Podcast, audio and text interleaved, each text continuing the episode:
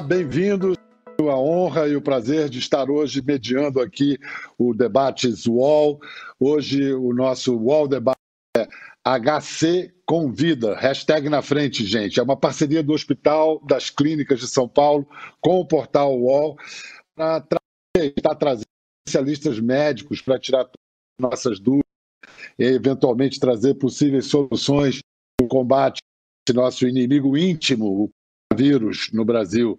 Antes da gente ir em frente, eu quero agradecer ao UOL por ceder esse espaço para o Hospital das Clínicas, para o HC Convida. HC Convida é o movimento do Hospital das Clínicas de São Paulo para arrecadar fundos e se fortalecer ainda mais na luta contra o Covid-19. É um movimento importante porque a pandemia mundial demandas de máscaras, álcool, leites, equipamentos, até ambulâncias. Num hospital como o HC, essas demandas aumentam muito.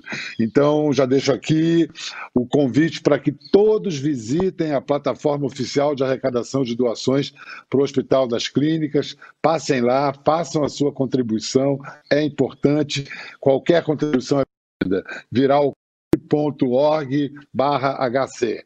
Toda doação faz diferença. Vamos lá, gente.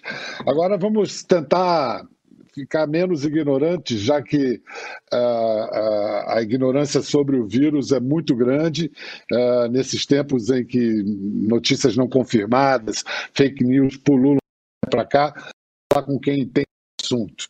Eu sou Pedro Bial, muito prazer, jornalista, apresentador, muito curioso, e comigo hoje eh, estamos próximos e isolados, próximos aqui na telinha. Estou com o meu amigo Drauzio Varela, que é o médico do Rio, ele é oncologista, professor de diversas instituições, é uma figura essencial na televisão brasileira, escritor, autor de best-sellers e muito conhecido pelo seu trabalho sobre a prevalência do vírus HIV na população carcerária da, do Carandiru, da extinta Casa de Detenção do Carandiru. É uma, tornou uma referência mundial. Estamos também com Esper Calas, Esper é infectologista, pesquisador, professor titular do Departamento de Moléstias Infecciosas e Parasitárias da Faculdade de Medicina da USP. E nós temos um convidado internacional que, quando era jovem, eu acho que escrito que ele ia encarar uma crise dessa. Quando era um jovem residente em Londres, ele estava de plantão na triagem quando o IRA, o Exército Republicano Irlandês, jogou uma bomba na Harrods, na loja de departamentos. Morreram seis, feridos foram 75. E quem era o jovem residente recebendo as vítimas no hospital? Dr. David F. Smith, médico Douglas, David não, Douglas F. Nixon, desculpe, doutor Douglas, doutor Nixon, médico de imunologia na Weill Cornell Medical College em Nova York um dos maiores especialistas em Covid-19, mas uma referência na história da, do combate ao vírus da imunodeficiência adquirida. Muito, eu sei que o senhor entende um pouco de português. Muito obrigado pela presença, doutor Nixon. Eu vou perguntar, começar falando com o o nosso Esper Calas, que é o cara que está envolvido. Você tem menos de 60 anos, né, Esper? Tenho, um pouco menos ainda. E, uh, então mas você, você não pode ser poupado. linha de frente, Bial, linha de frente, não tem jeito. E eu estou aplicando muitos conhecimentos que eu aprendi com o Drauzio na época que a gente uh, começou a trabalhar juntos. O Drauzio me convidou para fazer a, a, minha tese de mestrado lá no Carandiru, inclusive, na época que ele fazia os estudos com a população carcerária. E aprendi muito com ele, essa história toda de lidar com essas situações. E uma situação, a gente tinha acabado de sair de uma crise enorme que tinha sido aquele conflito lá no Carandiru, que levou à morte de tantos presos num episódio só. E a gente fez, dentro daquele ambiente, juntos, um dos vários estudos que o Drauzio conduziu lá de, de estudo da população carcerária, naquela época era a infecção pelo HIV. É, Esther, a minha pergunta para você, a primeira seria a seguinte: é, há a impressão, opinião pública, de que a cada 15 dias se repetem as previsões feitas 15 dias antes. Ah, vai ser 15 dias o pique. Não, vai ser daqui a 15 dias. E a cada 15 dias essas previsões se, se renovam. Desde que a epidemia acelerou no mundo, que previsões se confirmaram e quais não se confirmaram e por quê? A primeira coisa é que é, as previsões, primeiro, têm que ser tidas sempre com muita cautela. Elas são baseadas em, em, em modelos e a gente, infelizmente, não tem todos uh, os elementos das equações para calcular exatamente quando as coisas acontecem. Agora, o que a gente tem é o, o exemplo do histórico do, do, que viveu a China, do que está acabando de viver a Itália nessa primeira onda epidêmica e que está no meio para o final na Europa. É, o Brasil ah, veio talvez um dos últimos países que começou a experimentar um aumento da epidemia. Se você olha para trás e vê o que aconteceu lá na, na, na China, dá para perceber que é, a coisa toda demorou ao redor de três meses e meio, mais ou menos. E o pico aconteceu cerca de um mês e meio a dois meses depois do início da, da detecção dos casos. Eu acho que essa há muita coisa na internet, há muita coisa nas notícias, mas o, o, se a gente botar esse mesmo tipo de, de comportamento epidêmico aqui para o Brasil, nós vamos ter mais ou menos esse período de maior é, intensidade da epidemia entre é, o meio, que é mais ou menos agora, até o fim de abril. Agora, veja por que, que não dá para comparar tanto uma coisa com a outra. Que cada país foi adotando medidas um pouco diferentes para tentar conter o alastramento do vírus. E aqui em São Paulo foi feita uma redução de mobilidade das pessoas, que é esse, isso que alguns chamam de quarentena, outros chamam de, de, de, é, é de fechamento das, das, da, das atividades comerciais, etc. E a gente está começando a aprender o que, que cada país, de cada forma diferente, agiu para tentar conter no avanço da epidemia. Os números aqui de São Paulo, Bial, têm mostrado que o que foi adotado nas últimas duas semanas para três semanas surtiu efeito. A gente acompanhando a curva do número de casos de pessoa com doença respiratória grave que procuram os pronto-socorros, notou que na última semana houve uma certa estabilização no número de casos. E isso tem sido mantido dentro da previsão que, aliás, da, da, da, provisão de casos que a gente tem, de lugares que a gente tem para acomodar os pacientes, especialmente aqueles pacientes que precisam de UTI. Então, isso interferiu na velocidade de crescimento, na minha opinião. Agora, é, de que forma isso vai se comportar depois desse tipo de ação, é muito difícil a gente prever. Pode ser que a gente fique nesse, fique nesse estágio durante algumas semanas. A gente não tem é, a, a, resposta definitiva, mas o que a gente sabe é que o que foi feito surtiu algum efeito protetor. O número de casos não cresceu na mesma velocidade que cresceu em Nova York, por exemplo. Está aqui o Doug Nixon para ajudar a gente a, a, entender isso um pouco melhor. E eu acho que nós precisamos aprender com a nossa experiência. O que foi feito aqui, qual foi o que, que a gente colheu com essas ações para decidir o que, que nós vamos fazer para frente. Então, de acordo com a sua resposta, a gente pode dizer que a política de distanciamento social pelo menos no estado de São Paulo, vem conseguindo achatar a curva. Estamos conseguindo achatar a curva. Eu não tenho muita dúvida disso mais não, sabe, Bial? Porque a gente olhando o número de pessoas que está procurando os hospitais, baseado nos, nos dados da, da, do Estado, mostra que isso aconteceu. E não é que é, é o número de casos diagnosticados de Covid, porque isso depende do tal teste. E o teste tem um... um, um ele, é, ele é limitado, não é todo mundo que consegue fazer. Nós temos ainda uma fila para trás. Esse número é baseado no número de pessoas que estão chegando no hospital com uma doença respiratória aguda grave, que é um indicador que você não consegue esconder. Elas, as pessoas vão até o hospital, procuram assistência e são internadas com isso. E esse número estabilizou nos últimos dias. Como o Esper citou Nova York, eu vou deixar o Drauzio esperando um pouco e vou falar primeiro com o Dr. Nixon. Dr. Nixon, as New York was mentioned. Como Nova York foi mencionado, eu quero perguntar ao senhor o que aconteceu em uh, Nova York. Podemos imaginar que comparando Nova York a Los Angeles, nós vemos que a população é maior em Nova York, é mais densamente populosa, e Los Angeles é mais espalhada a população. Será que esse foi um fator determinante, levando ao fato de que Nova York tenha se tornado epicentro da pandemia nos Estados Unidos? I think that Esper Acho que o Dr. Esper falou sobre a importância de levarmos em conta as diferenças dos diferentes países. E o que você mencionou também é importante, a diferença entre diferentes cidades, entre mesmo numa cidade específica como Nova York, nós temos diferentes taxas de infecção nos diferentes distritos ou bairros.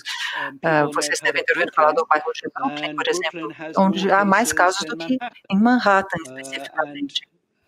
Manhattan, Brooklyn, Queens, tem mais casos do que Staten Island. Então, mesmo dentro de uma cidade específica, nós vemos um efeito que podemos chamar de efeito de bairro. Então, em Los Angeles, o principal tipo de transporte é o carro. As pessoas vão de carro de uma casa a outra. Então, é mais fácil ter o distanciamento lá do que em Nova York, onde há maior agregação aglomeração. Então, cada cidade sistema do país vai ter uma trajetória diferente, o que dificulta ainda mais as coisas, como o Dr. Esper estava falando, quando se trata de fazer modelagem, porque todo mundo quer saber quando vamos poder abrir as lojas, etc. Mas é muito complicado, porque às vezes um bairro específico, até mesmo uma rua específica, vai poder ter uma trajetória diferente. Como o Dr. Esper falou, também tem a questão dos testes. Provavelmente provavelmente alguns testes que nós vamos acabar aprendendo mais a respeito de quem foi infectado, quem conseguiu superar a infecção. E há muitos dados epidemiológicos complicados que as pessoas, os matemáticos que trabalham com modelos, vão poder utilizá-los para nos ajudar. Aí avaliamos países como a China, Coreia do Sul, por exemplo, que já passaram pelo pico. É importante, então, aprender essas lições, mas aplicá-las à nossa realidade. O que acontece nos Estados Unidos, no Brasil mesmo, quando se compara São Paulo e Nova York, a gente vê que as coisas são diferentes em cada lugar. Uh, então, esse aspecto da realidade local da uh, infecção é extremamente interessante, mas também pode nos ajudar a superar superar o problema mais rapidamente. Essa questão de notificações, subnotificação. Hoje, a brasileira, Drauzio, em, em que nós estamos 15 vezes, com um número 15 vezes maior do que o número oficial de casos. É, bom, de, de qualquer maneira, a cada dia, a cada semana, muda a nossa, o nosso conhecimento, a nossa abordagem do vírus da pandemia. Drauzio, você pessoalmente, que já teve até deslocado do tempo uma, uma afirmação sua para ser explorada politicamente meses depois, é, você acha que lá atrás você subestimou o coronavírus? Eu acho que sim, Pedro, acho que sim. Acho que eu, e não só eu, muitos subestimaram que estava acontecendo. o que aconteceu? Nenhum país se preparou no Ocidente. A Itália não se preparou, a Espanha não se preparou, os Estados Unidos não se prepararam. Tem uma filha que trabalha na Cornell, a mesma universidade do, do do do Nixon, e ela contraiu o Covid-19 porque eles passaram a distribuir máscaras eh, duas semanas atrás.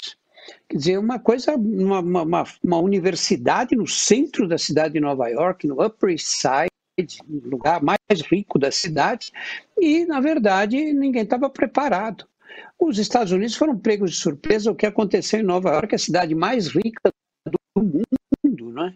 Não tem sido lá. Eles foram reagir depois, quando a situação já estava escapando do controle. Eu acho que esse foi um complicador da epidemia. E a questão do crescimento exponencial é difícil entrar na cabeça da gente, né? o que é o crescimento exponencial. É algo que, que o nosso cérebro tem dificuldades para lidar com, com essa ideia. Drauzio, continuando com você, não é a primeira vez que uma epidemia é politizada. Parece que as epidemias, através da história, tiveram não só consequências políticas, como foram é, politizadas. A primeira é, epidemia assim classificada na, na história, no século no século VI, acabou ganhando o nome do, do, do, do, imperador romano Justiniano, a praga Justiniana.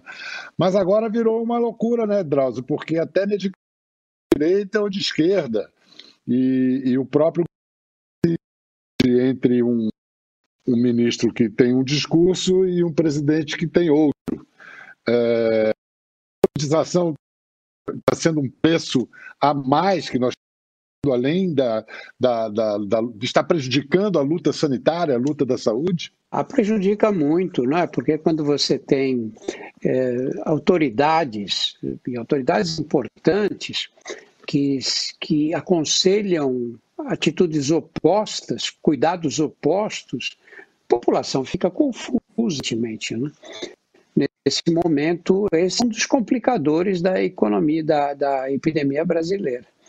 Você tem um presidente da República, que é uma autoridade máxima no país, que aconselha as pessoas a irem para a rua, não só aconselha, como dá o exemplo. E depois você tem o Ministério da Saúde, que recomenda que as pessoas fiquem em casa. Eu acho que, fico imaginando, as pessoas mais simples é, devem. Que, como é que elas interpretam essas, essas é, esses conselhos antagônicos, assim, né? essas medidas antagônicas. Fica em casa. Não, vai para a rua, volta a trabalhar. Né? É muito ruim isso. O fato é o seguinte: é, nós temos que nos basear em evidência científica. A troco de que o mundo inteiro, todos os países praticamente, salve três ou quatro exceções, o mundo inteiro adotou a política de isolamento. Vamos manter a população em casa. Porque senão você, os hospitais, nenhum lugar do mundo tem condição de atender aquela quantidade de gente que vai ficar doente, gravemente enferma. No caso da, da, da Covid-19, nós temos uma característica que muitas vezes não, não existe em outras é, epidemias. É que quando é que você manda o doente para o hospital? Manda para o hospital quando ele começa falta de ar. Ele vai para o hospital, fica internado, e lá alguns desses doentes começam a piorar muito da falta de ar. E aí são transferidos para UTI e você coloca no respirador é, mecânico. Muito bem. Se você não tem respirador mecânico para as pessoas, o que vai acontecer com as outras que não conseguem é, esse recurso? Elas vão falta de ar no quarto. E essa falta de ar vai se intensificando cada vez mais, até entrar em fadiga respiratória e a morte que vem depois de um longo falta de ar é um dos piores sofrimentos. Quando eu entrevistei um, um, paciente no Fantástico, que ele dizia, de um cearense, ele dizia, olha, é como você se afogar no seco. Isso que as pessoas não entendem. Bom, mas quando não tiver vaga, não tem. Não, não é que você vai para o hospital para fazer uma consulta, não tem, você se vira em casa. Não, você vai, falta de ar vai dar. É uma morte horrível essa. Nós não podemos, como um país civilizado, aceitar que uma parte dos doentes vão morrer de falta de ar em 2020. É por isso que há necessidade de reduzir o número de casos graves para a gente não chegar nesse tipo de situação dramática. Doutor é, aqui no Brasil, o nosso ministro da Saúde está em, em rota de colisão com o presidente da República. Aí nos Estados Unidos parece que não é muito diferente a situação do Dr. Anthony Fauci. Ele vai ficar dura na posição ou Trump está pensando em se livrar dele? I think that, Eu acho que Seguir o aconselhamento dos profissionais de saúde é o que as pessoas estão tentando fazer. Nos Estados Unidos, as pessoas têm reagido bem à orientação do Dr. Fauci e têm ouvido o que ele tem orientado. Nos Estados Unidos, vemos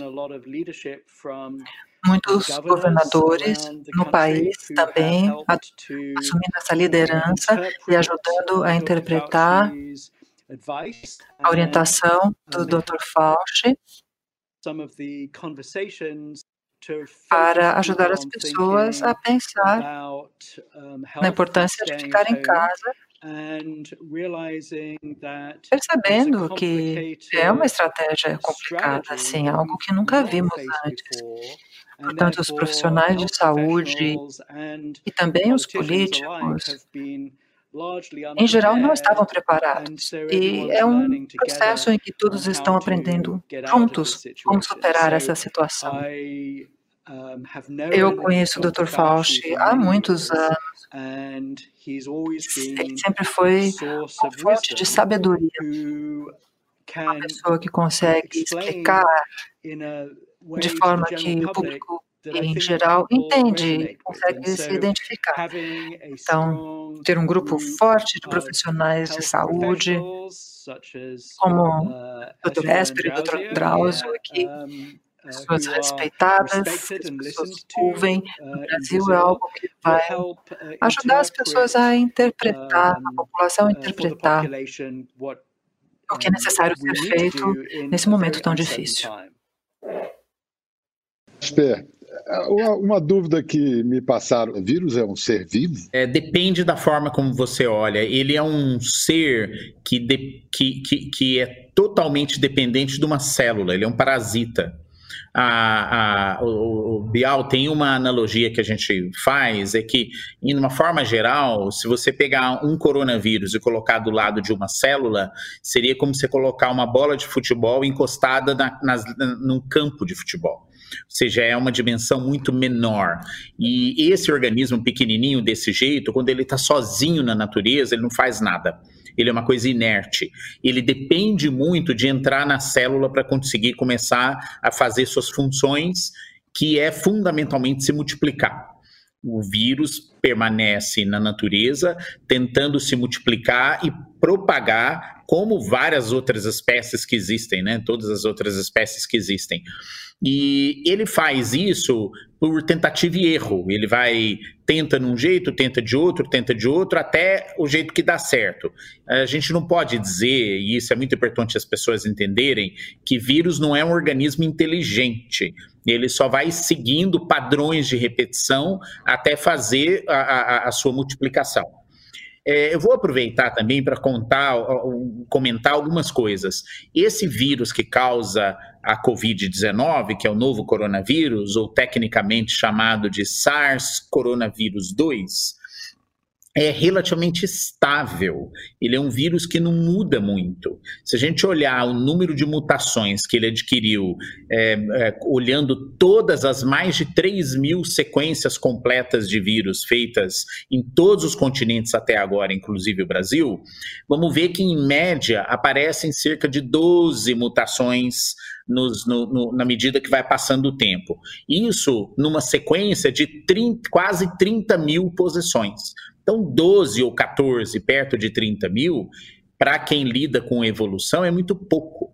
A gente não espera, e nós não temos exemplos na história de vírus parecidos com coronavírus que modificaram com o tempo ao ponto deles causarem uma doença diferente, causarem uma doença mais agressiva, ou eles não serem reconhecidos pelo sistema de defesa de alguém que já teve a doença de uma forma que possa se proteger.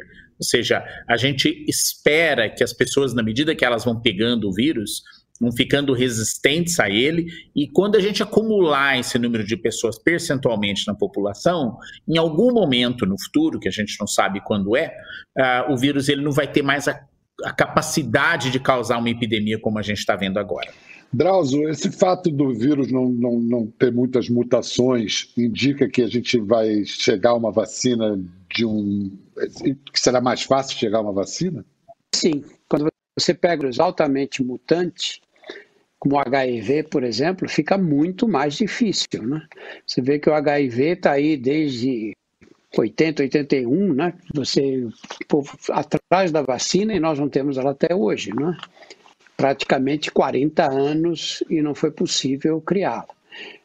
Nós temos é, um conhecimento melhor do coronavírus hoje. Né? São dois problemas. Um é desenvolver a vacina e o outro problema é a escala industrial em que ela tem que ser produzida para você imunizar bilhões de pessoas no mundo inteiro. Né?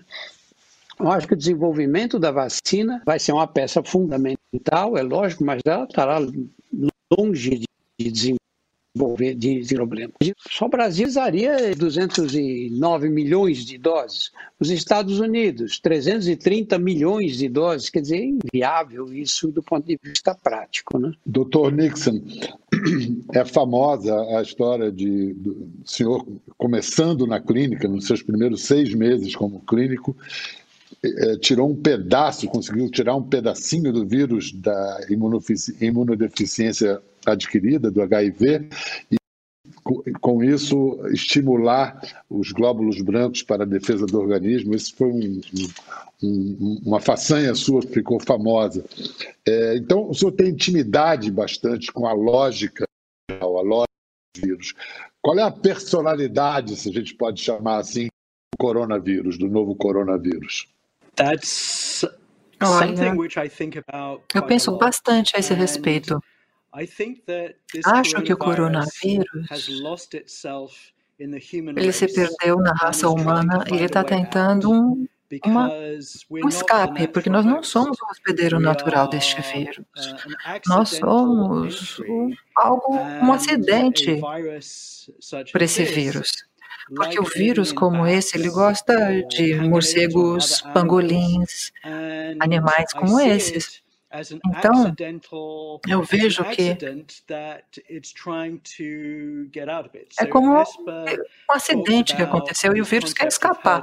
O Esper falou sobre o conceito de imunidade de manada, que é quando você tem pessoas já o suficiente já imunes ao vírus e aí o vírus acaba diminuindo. Avaliando a história de vírus que atravessaram a barreira de espécies, e há outros exemplos.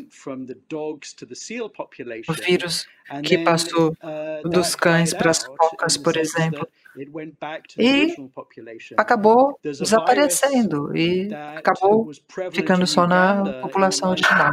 Houve um vírus que foi prevalente em Uganda na década de 50 chamado Anon Anon e que chegou a afetar humanos, causou muito problema por cerca de dois anos e aí desapareceu. E eu espero, acho e espero que este coronavírus também passa por isso, como outros vírus que acidentalmente, acidentalmente infectaram os humanos, mas que acabaram desaparecendo. Então, em termos da personalidade, é um vírus bastante feio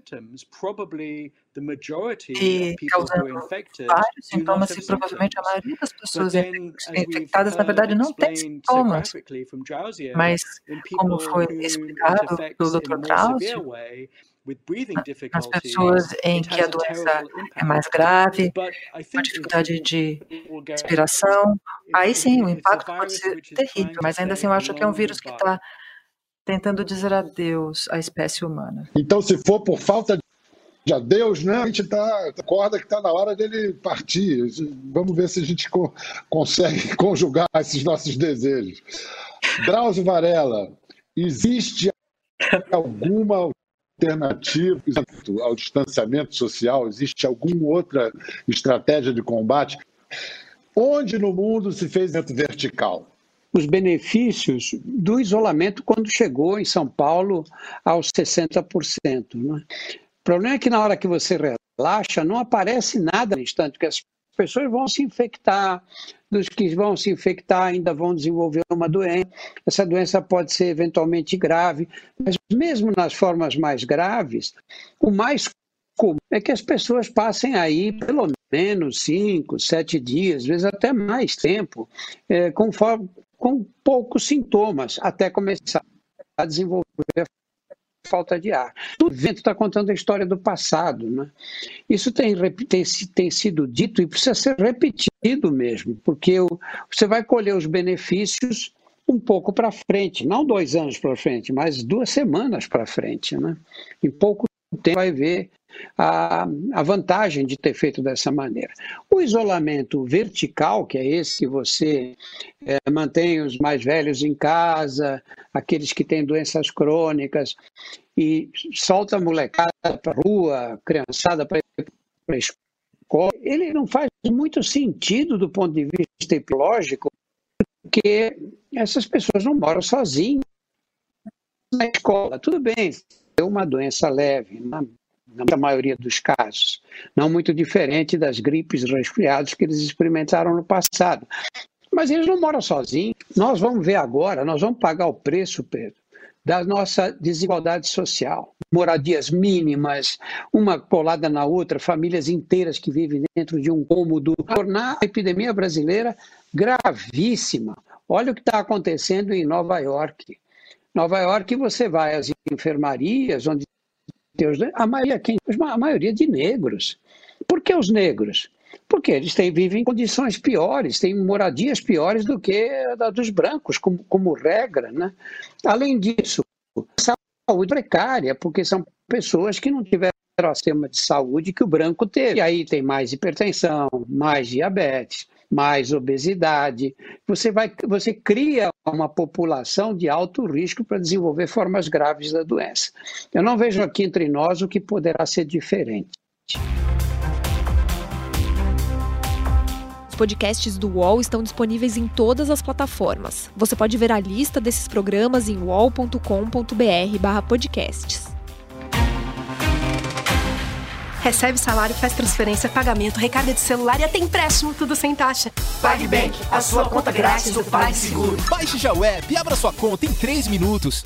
Esper, agora eu queria fazer, aproveitar a oportunidade para transmitir algumas perguntas formuladas por colunistas do UOL. Nós sabemos que existe uma enorme preocupação em orientar a população para que ela procure ajuda no momento certo, sem perder tempo mas também sem correr ao pronto-socorro por qualquer bobagem. Semana passada, a Sociedade de Cardiologia do Estado de São Paulo divulgou que o número de atendimentos a infarto agudo do miocárdio caiu entre 20% e 70% conforme a região do estado. É claro que os infartos continuam acontecendo e eu aqui estou usando o infarto como exemplo.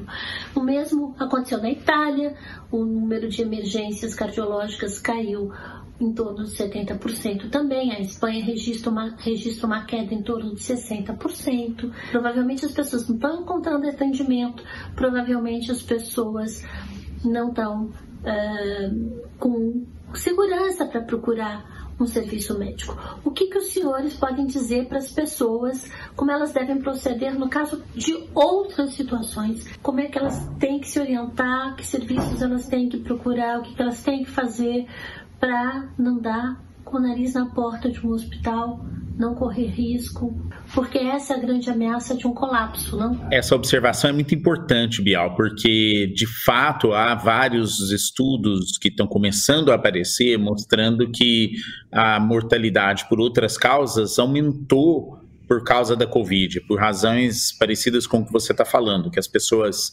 deixam de reconhecer ou elas procuram não ir ao hospital na ocorrência, por exemplo, do infarto, que aqui foi dado o exemplo né, da, da, da, da pergunta. Ah, há para cada uma das doenças um comportamento um pouco diferente. Então, vou dar um exemplo de um lado e um exemplo de outro. De um lado, é que a coisa está indo pior ah, algumas, algumas, é, algumas pessoas que desenvolvem infarto estão retardando a ida ao pronto-socorro. Dor no peito, que, que corre para o braço, muita palpitação, uma sensação de um suor e alteração, às vezes, de, de sensação de desmaio, dor, e, e, e, alguns deles têm até uma sensação de morte iminente tem pensado assim, tá cheio de paciente com Covid no hospital, deixa eu aguentar mais um pouquinho para ver se esse negócio não passa. É, aparece uma segunda vez, uma terceira vez, deixa de ir para o hospital e acaba que o infarto evolui, chega muito tarde, a coisa vai mal. É, mesmo vale para outras doenças agudas, por exemplo, é, AVC, que é aquele tal derrame cerebral. A gente tem que sempre estar atento a isso e não deixar de ir para os hospitais. É claro que você vai ser sempre surpreendido, às vezes, de chegar num hospital e ter uma, uma dificuldade de acesso, ou porque está todo mundo muito ocupado com a Covid, é, mas sempre tem que é, procurar onde é o local correto, a porta certa para entrar, para buscar assistência. É, por outro lado, algumas outras doenças diminuíram bastante. Só de acidentes automobilísticos na cidade de São Paulo, a notícia que a gente tem é que reduziu mais de 70%, que as pessoas estão menos dirigindo menos na rua. As mortes violentas também, de certa forma, caíram. Então a gente tem tido uma redução de, das, dos outros casos, das outras coisas, em, em, dependendo do tipo de, de agravo, ou seja, dependendo do dia, tipo de doença que você vê.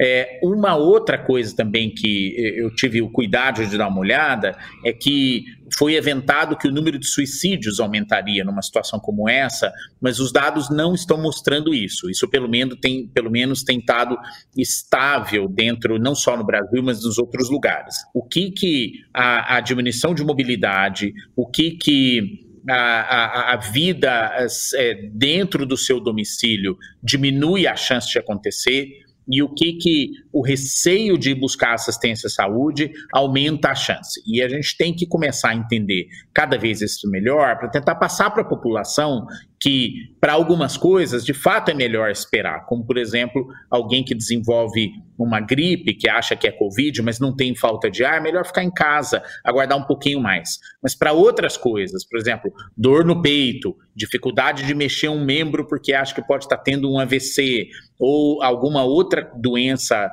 é, aguda que esteja acontecendo, se existir a dúvida, é melhor ir para o hospital ser visto, Biol, porque senão pode se perder uma oportunidade, um período muito precioso para receber o tratamento adequado. Drauzio, a partir dessa que o Esper fez é, sobre a questão sobre uh, uh, o vetor suicídios, doença mental e, e, suas consequências. Nós temos uma pergunta aqui do Jairo Bauer. Olá pessoal, e minha dúvida para vocês hoje fica no campo da saúde mental. A gente tem percebido uma segunda onda, uma pandemia de transtornos emocionais que vem acompanhando a pandemia de Covid-19. Mais casos de depressão, ansiedade, abuso de substâncias, transtornos alimentares, é, violências de diversas naturezas, maior risco de suicídio suicídio. Se discute também se pós-pandemia a gente não vai enfrentar uma espécie de síndrome de estresse pós-traumático coletiva. E eu tenho visto muito pouca coisa estruturada em termos de atendimento em saúde mental para a população. Queria ouvir um pouquinho a opinião de vocês e como vocês enxergam, como vocês veem a possibilidade do atendimento online de psicólogos, psiquiatras, profissionais de saúde mental para essa demanda que vai surgir, já está surgindo é, é, na esteira aí do, da, da epidemia de Covid-19. Obrigado. Olha, o problema desses transtornos psiquiátricos, especialmente depressão e aqueles ligados à ansiedade, ansiedade geral, síndrome do pânico, vem aumentando nos últimos anos, a ponto de hoje é, a Organização Mundial da Saúde, quer dizer, antes da, da, dessa epidemia toda, dizia que a principal causa de absenteísmo nas empresas, agora a partir de 2020, seria depressão.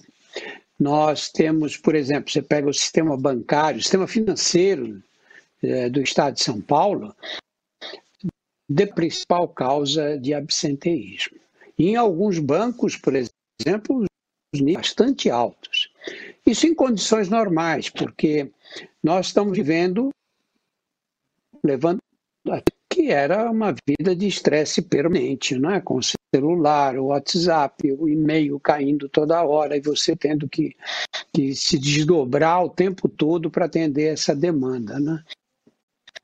O, o um limite para armazenos, especialmente para essa chamada memória, que é a memória de fatos que não precisam ser gravados sempre. Eu ponho a minha caneta aqui, depois eu pego, gravado na minha memória, porque não tem interesse.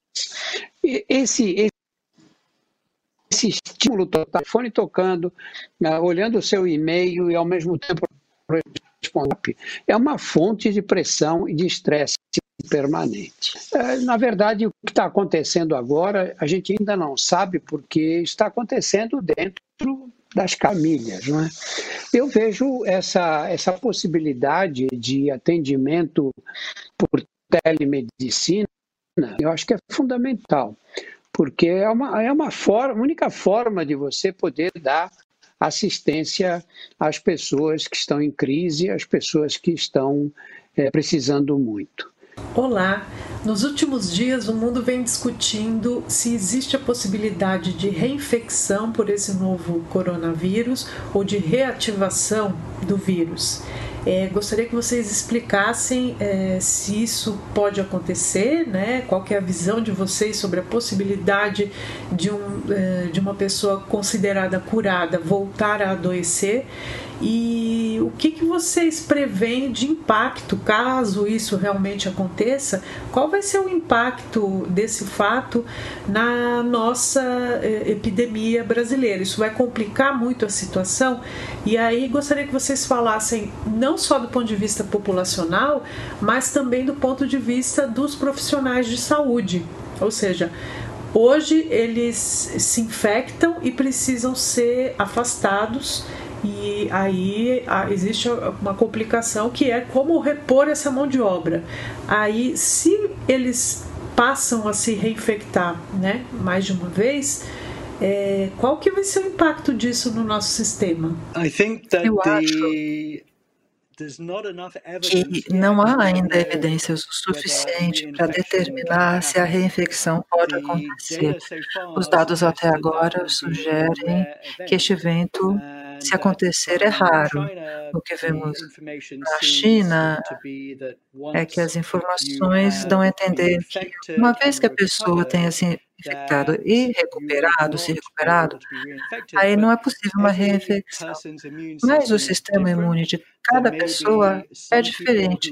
Então, pode haver pessoas que vão ter uma reação diferente. Mas, ainda assim, avaliando os problemas do coronavírus no passado, eu considero que uma vez que a pessoa tenha tido a infecção, provavelmente ela vai ficar imunizada. Contudo, ainda não temos evidências para definitivamente darmos uma resposta a essa pergunta no momento. Agora uma pergunta que eu acho que é a pergunta que todo mundo está se fazendo, ela vem da Paola Machado, que é fisiologista do exercício, também do Viva Bem. Olá, como vocês estão? Bom, de acordo com uma publicação do Intercept, a BIM projetou 5.571 mortes por coronavírus no Brasil. E graças a Deus a gente não está nem perto desse número. Minha pergunta para vocês é a seguinte: o quanto esse tipo de projeção é importante para a população e quando nós vamos sair desse isolamento? Qual o critério para sair desse isolamento, na opinião de vocês? Um, eu acho que a gente tem que aprender com a nossa própria experiência.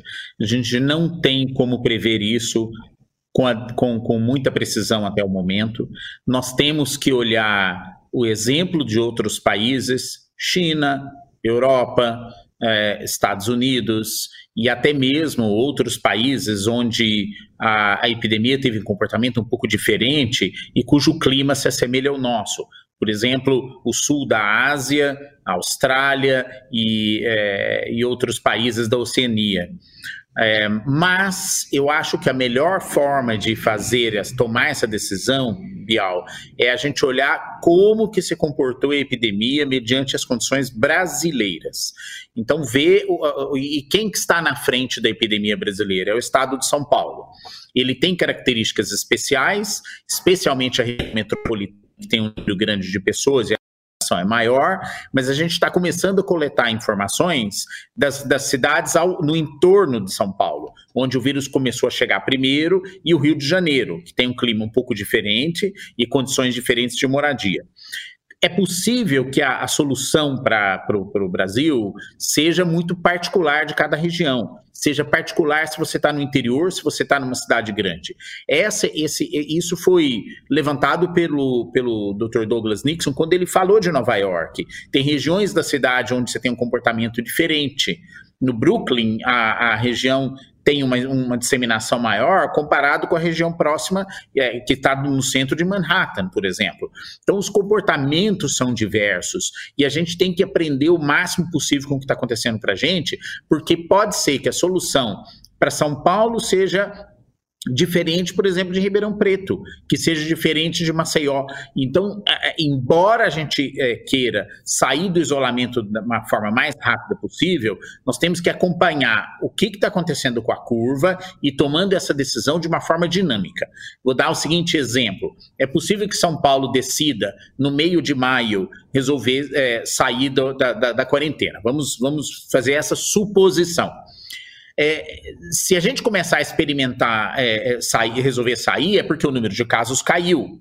Mas a gente tem que monitorizar, porque se ele começar a subir de novo, talvez você tenha que retomar a diminuição de mobilidade. Então a gente tem que ir adaptando até aparecer uma solução melhor para isso, que na minha opinião é um tratamento eficaz ou uma vacina eficaz, mas isso talvez demore é, até essa onda acabar. Doutor Drauzio, minha pergunta vai no sentido de tentar entender a relação entre a ideia de quarentena, que se mostrou bastante eficiente é, na Europa, na China também, é, mas como adaptar isso a uma situação de extrema vulnerabilidade, principalmente, claro, nas grandes periferias é, das grandes cidades, é, nas comunidades, favelas, mas também nas cidades africanas e asiáticas. É óbvio que na Europa você tem uma situação em que a grande é, parte da população, sendo classe média, tem a capacidade de passar um ou dois meses em suas casas.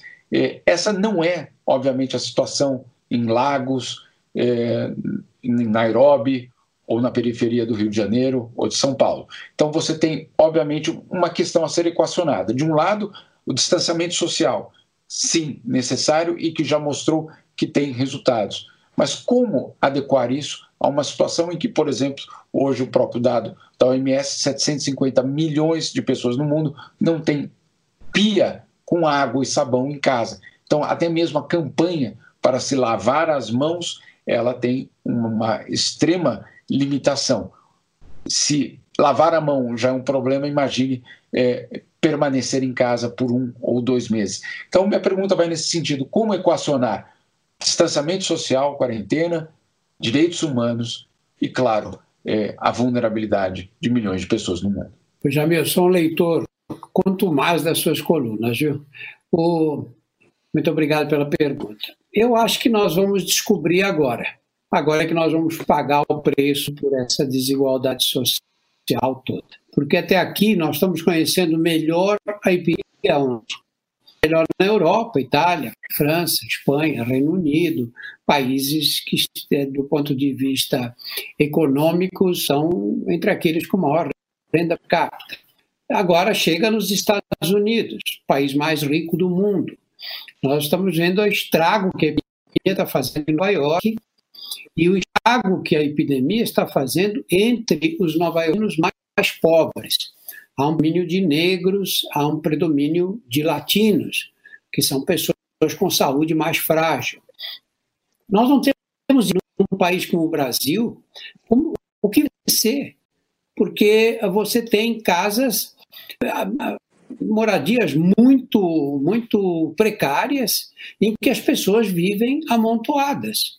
Né? Eu cansei de ver nas periferias, fazendo gravações e tudo, a casa é um cômodo. Esse cômodo tem uma mesa no centro e os colchões ficam na parede. À noite, a mesa vai para a parede e os colchões vêm para o chão. E dormem cinco, seis, sete pessoas num espaço de 20 metros quadrados, muitas vezes. O que vai acontecer aí? De que maneira o vírus vai se disseminar? É, é fácil você dizer, não, fiquem em casa, não saiam de jeito nenhum, para quem mora num bom apartamento essas pessoas, como é que elas vão viver nesse ambiente pequeno? Como é que vão conter as crianças dentro de casa? E as crianças, às vezes, são muitas. É, é praticamente impossível. Hoje aqui nós temos aí poucos dias de isolamento e já passando fome, porque não conseguiu ainda receber a governamental e porque não tinha dinheiro nenhum. A maioria das pessoas pobres vive ganhando o suficiente para manter o dia a dia. Quando não consegue, acabou. como é viver. Tem que ir para a rua. Então, quando você vê as imagens na televisão, as ruas ainda com movimento na periferia, diz, olha, a falta de consciência desse pessoal. Como falta de consciência? A falta de condições para enfrentar o isolamento. Eu vejo a situação brasileira com a maior preocupação. Eu acho que nós vamos enfrentar uma tragédia social nas próximas semanas. E essa tragédia social vai cair mais pesada onde? Vai cair mais pesado na classe mais pobre.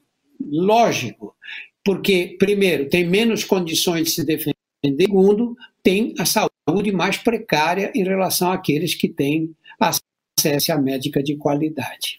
Meus caros debatedores, muitos sonham com uma hipotética volta à normalidade na fase pós-coronavírus. Eu pergunto, que tipo de normalidade nós teremos depois de uma pandemia como a que transtorna o mundo nesse momento?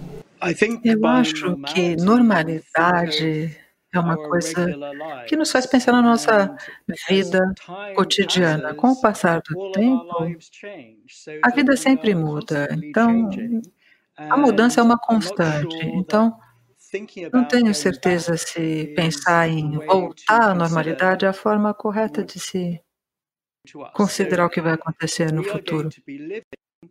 Nós vamos viver na história de uma outra pandemia. Diferentemente da pandemia da gripe espanhola, quando muitos milhões de pessoas morreram, eu espero que, com essa pandemia especificamente, nós vamos ver que ela vai se dissipar e não vamos ter problemas tão graves como vimos acontecer no passado. Então, eu acho que no futuro o nosso novo normal deve ser algo que nos faz lembrar que a virologia, infectologia, vírus, etc., são elementos importantes da sociedade e eu espero que o governo dos diferentes países venha a reconhecer a necessidade de monitoramento, vigilância, epidemiologia, modelagem, infectologia, trabalho de medicina translacional, virologia e a importância de dar um apoio ao sistema de saúde, porque não queremos estar no futuro numa outra situação para a qual não estivermos preparados. Então, eu quero que o novo normal seja um normal, normal onde estaremos mais bem preparados para o futuro. Eu acho que esse comentário que o Doug fez é fundamental. A gente está vivendo um novo normal, mas uma, foi, foi colocado uma, uma, um desafio para nós. E esse desafio é qual é a melhor forma de se preparar para uma próxima pandemia? Que embora a gente tenha esteja super ocupado com essa, não, não, nós não podemos relaxar de procurar meios de, de, de criar as ferramentas necessárias para o que virá a nossa diante. Quando é que vai ter uma nova epidemia, a gente não sabe. Nós podemos, por exemplo, criar ferramentas para tentar prevê-las. Até agora a gente não conseguiu fazer isso com nenhuma. Nós precisamos ser mais originais de saber como que nós podemos fazer uma vigilância dos germes que circulam entre os animais que nos rodeiam, as espécies que nos rodeiam, para tentar encontrar meios de estar melhor preparados caso uma delas cruze essa barreira da transmissão do, de, de animais para humanos. A segunda coisa é, nós podemos criar meios de fazer diagnóstico mais rápido e buscar entender mais de uma forma mais dinâmica a transmissão dessas doenças entre nós. Terceiro, quando a gente acha um vírus novo, uma bactéria nova, um protozoário novo circulando, causando doenças, nós temos meios de vigiar as pessoas que desenvolvem qualquer tipo de doença sem ter o diagnóstico, eu acho que a gente tem que criar também esses sistemas de que a gente chama de, de sentinela, Por exemplo, uma pessoa que é, morreu aqui no, no, em janeiro na, na, no, na, enfermaria do Hospital das Clínicas da Faculdade de Medicina da USP tinha um vírus que não tinha sido descrito até então. Foi um caso isolado, mas a gente tem que deixar essas ferramentas postas para quando a gente não tiver diagnósticos, puder tentar descobrir se não é uma coisa nova que está aparecendo. E nós temos que criar ferramentas de, de testar remédios que nós temos, já disponíveis na prateleira, para colocá-los em ação imediatamente se aparecer alguma, algum germe novo. E colocá-los em decifrar se eles têm um, um, efeito contra o remédio em estudos de pesquisa que têm que ser lançados imediatamente. E se for é, demonstrado uma eficácia, um sinal de eficácia inicial nesses estudos de pesquisa, é, meios de propagar o uso para prevenir a, o, o, o, a doença, de, por exemplo, é, trazer sequelas ou matar as pessoas. E por último, o que a gente precisa são ferramentas para criar novas estratégias. A primeira delas é o, ação de vacinas. Nós temos que ter um meio mais rápido de desenvolver, desenvolver vacinas. Quais são essas plataformas? De que forma pode acelerar o processo? E, finalmente, dentro desses, desses produtos, é, por exemplo, criar uma substância que a gente vem discutindo muito em doenças infecciosas há bastante tempo, que é, é produção de anticorpos que possam ser usados para prevenção ou para tratamento. Se a gente tiver essas ferramentas, talvez a nossa resposta seja bem mais rápida. A gente não precisa esperar passar uma onda inteira para elas essas, essas respostas serem colocadas disponíveis para a população. Esper, uma pergunta de Carla, que está assistindo a nossa conversa. Carla pergunta: no Brasil, a Covid-19 pode ter chegado antes de fevereiro? A curva atual pode estar errada? Até agora, Bial, a gente não tem nenhuma evidência disso. Tudo leva a crer que eh, foi mesmo em meados de fevereiro que aconteceu a introdução. A gente consegue dar essa resposta quando a gente olha numa coisa chamada relógio genético. E com muitas sequências genéticas disponíveis, a gente pode quando foi essa introdução e provavelmente ela foi em fevereiro, até o que a gente sabe até agora. Doutor Nixon, uma pergunta da Nana, que está assistindo ao debate. Existe a possibilidade do vírus demorar mais do que 14 dias para se manifestar os seus sintomas manifestos? o tempo mediano é de cinco dias. Sabemos que é possível que seja um período mais longo. Em tese, pode ser mais do que 14 dias, mas a grande maioria dos casos os, passam a ser sintomáticos em até 14 dias. Mas em qualquer população humana, há sempre alguns pontos fora da curva, mas a vasta maioria dos casos vai exibir sintomas cinco dias depois da infecção e praticamente todos os casos mostram sintomas em até 14 dias. Mas não podemos descartar que alguns podem levar mais que isso, alguns poucos. Esper, a Badini, ou Badini, é, pergunta por que é tão difícil desenvolver um remédio contra os vírus? Pois é, eu acho que a gente poderia estar tá, é, desempenhando um papel um pouco melhor. E, e eu acho que a, a, oportunidade que a gente perdeu foi quando apareceu coronavírus em 2002 e depois coronavírus em 2012 não são coronavírus iguais a esse, eles são um pouco diferentes. Mas se a gente tivesse, naquela ocasião, investido mais para descobrir um remédio, talvez não tivéssemos passando tanto sufoco assim. É, por que, que desistiu-se de fazer remédios naquela época? Em 2002, a, o coronavírus causou uma epidemia que durou dois anos foram aproximadamente 9 mil pessoas e a, a, a, a, epidemia desapareceu como ela veio. Do jeito que o Doug Nixon falou aqui, ela foi, foi um vírus que não gostou de ficar sendo disseminado entre humanos, então ele foi embora.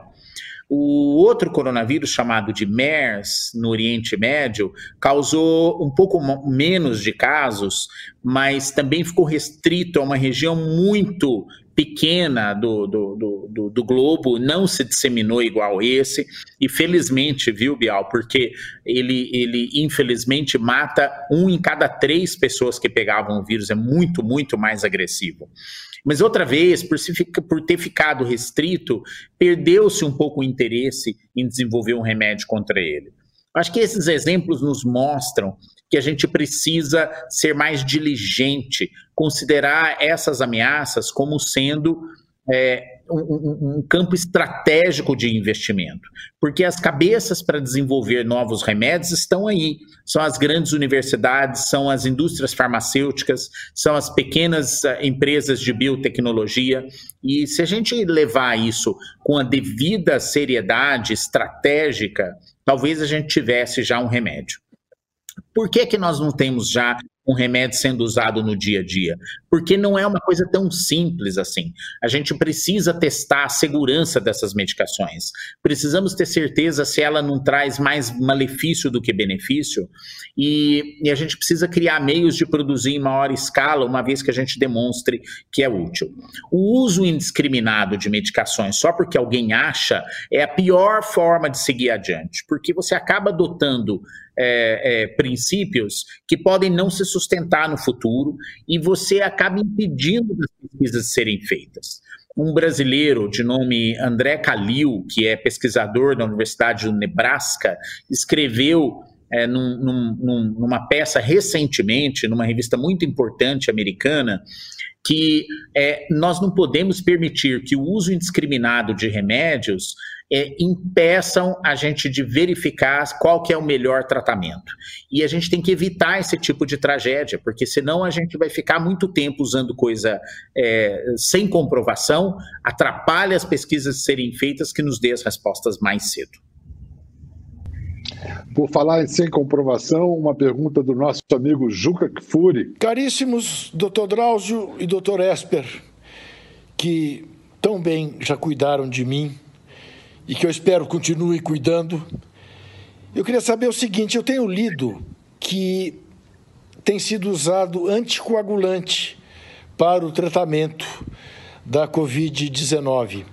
Isso significa que quem já toma anticoagulante normalmente está mais defendido ou não? Olha, eu acho, eu tenho acompanhado com maior interesse esse trabalho feito com com essa indicação de anticoagulantes em certas fases da doença.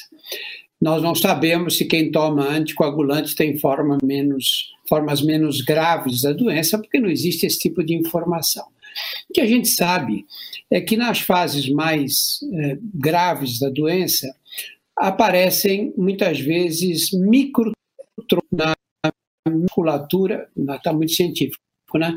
mas aparecem coágulos nos pequenos vasos, não só nos pulmões, como em outros órgãos também.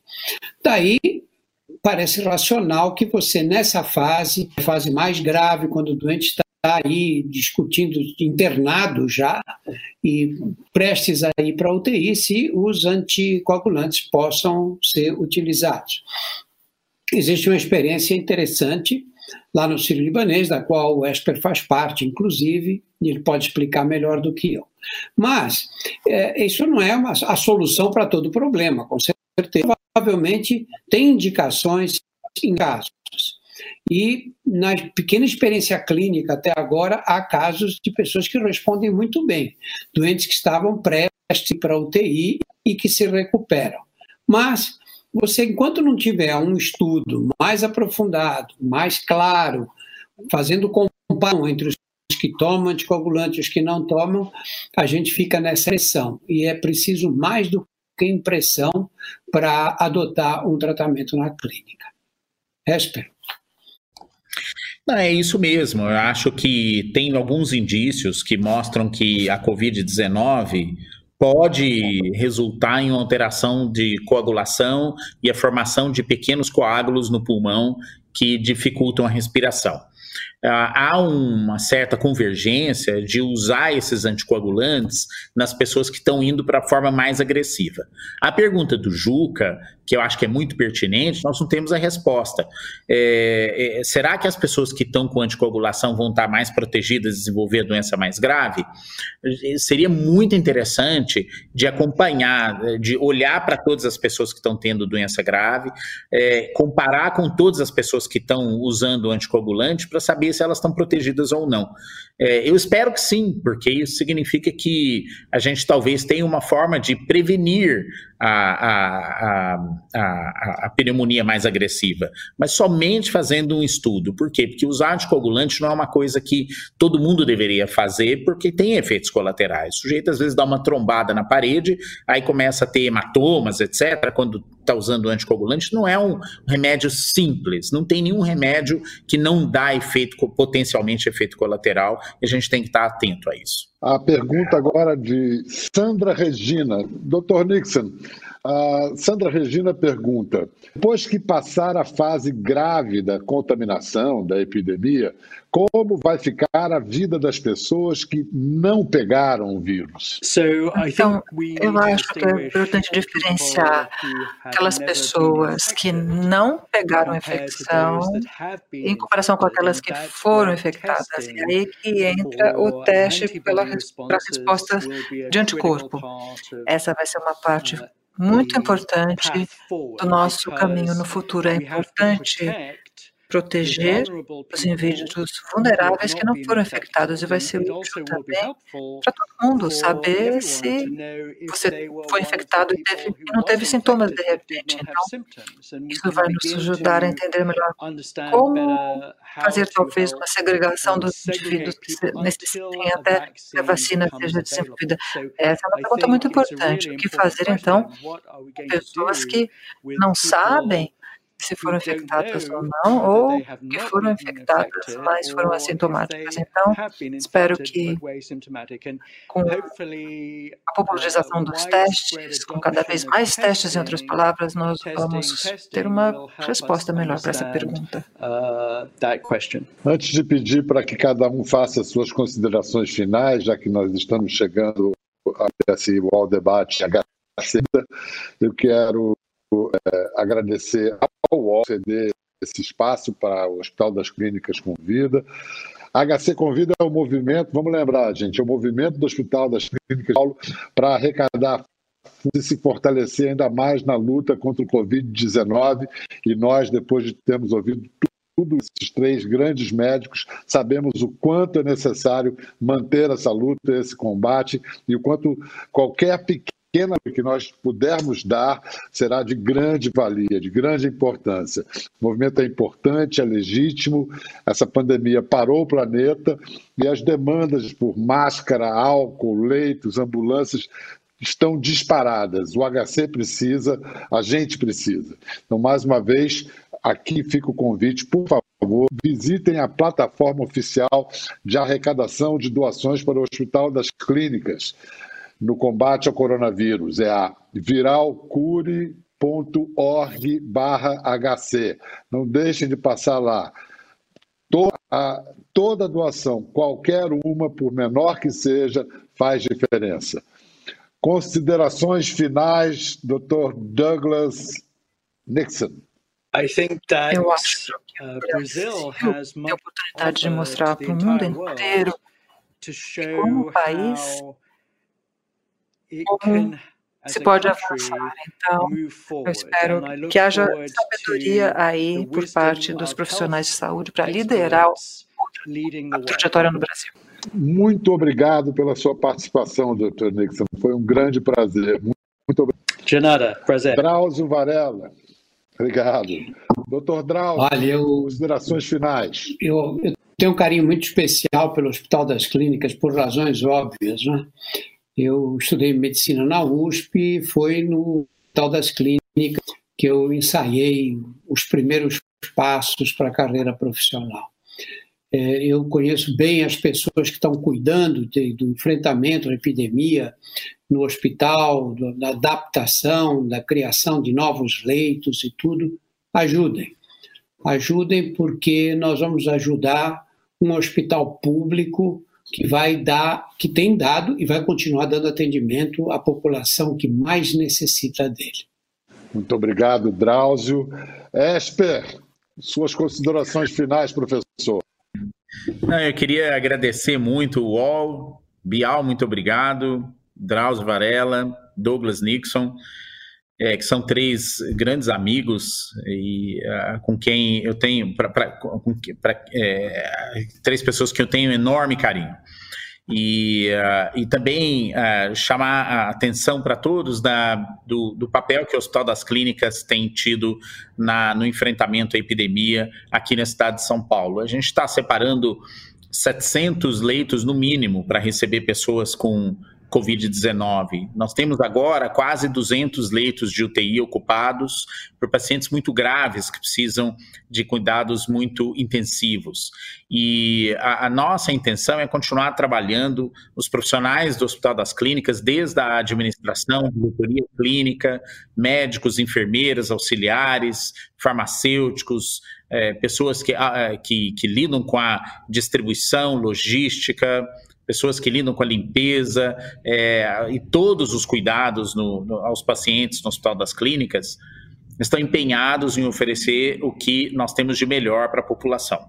É, graças à ajuda de vocês que está no, nos assistindo e que estão nos assistindo, e é, que a gente consegue é, con continuar nosso trabalho, que é para atender a população brasileira o UOL nos, nos, proporcionou essa enorme oportunidade de estar aqui conversando com todo mundo sobre o que a gente vem fazendo, os aspectos da epidemia, e eu queria agradecer mais uma vez todos, UOL, Bial, Drauzio, Doug Nixon, pela, por mais essa oportunidade. Obrigado. Eu que agradeço a vocês a oportunidade de participar desse momento tão importante e aviso a todo mundo, olha, vamos seguir, não deixem de seguir, acompanhar o HC, o Hospital das Clínicas, é um movimento importante importante e legítimo, porque numa pandemia como essa que parou o planeta, as demandas de máscaras, ao leitos, até por ambulâncias, num hospital como o HC, disparam. Então a gente precisa de você, a gente deixa aqui o apelo, o convite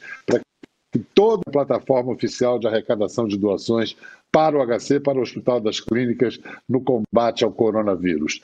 viralcure.org barra HC. Passem lá, qualquer doação faz diferença. Muito obrigado a todos. Thank you very much, Dr. Nixon. Thank obrigado. You. Obrigado, Drauzio. Obrigado, Pedro. Thank you. É,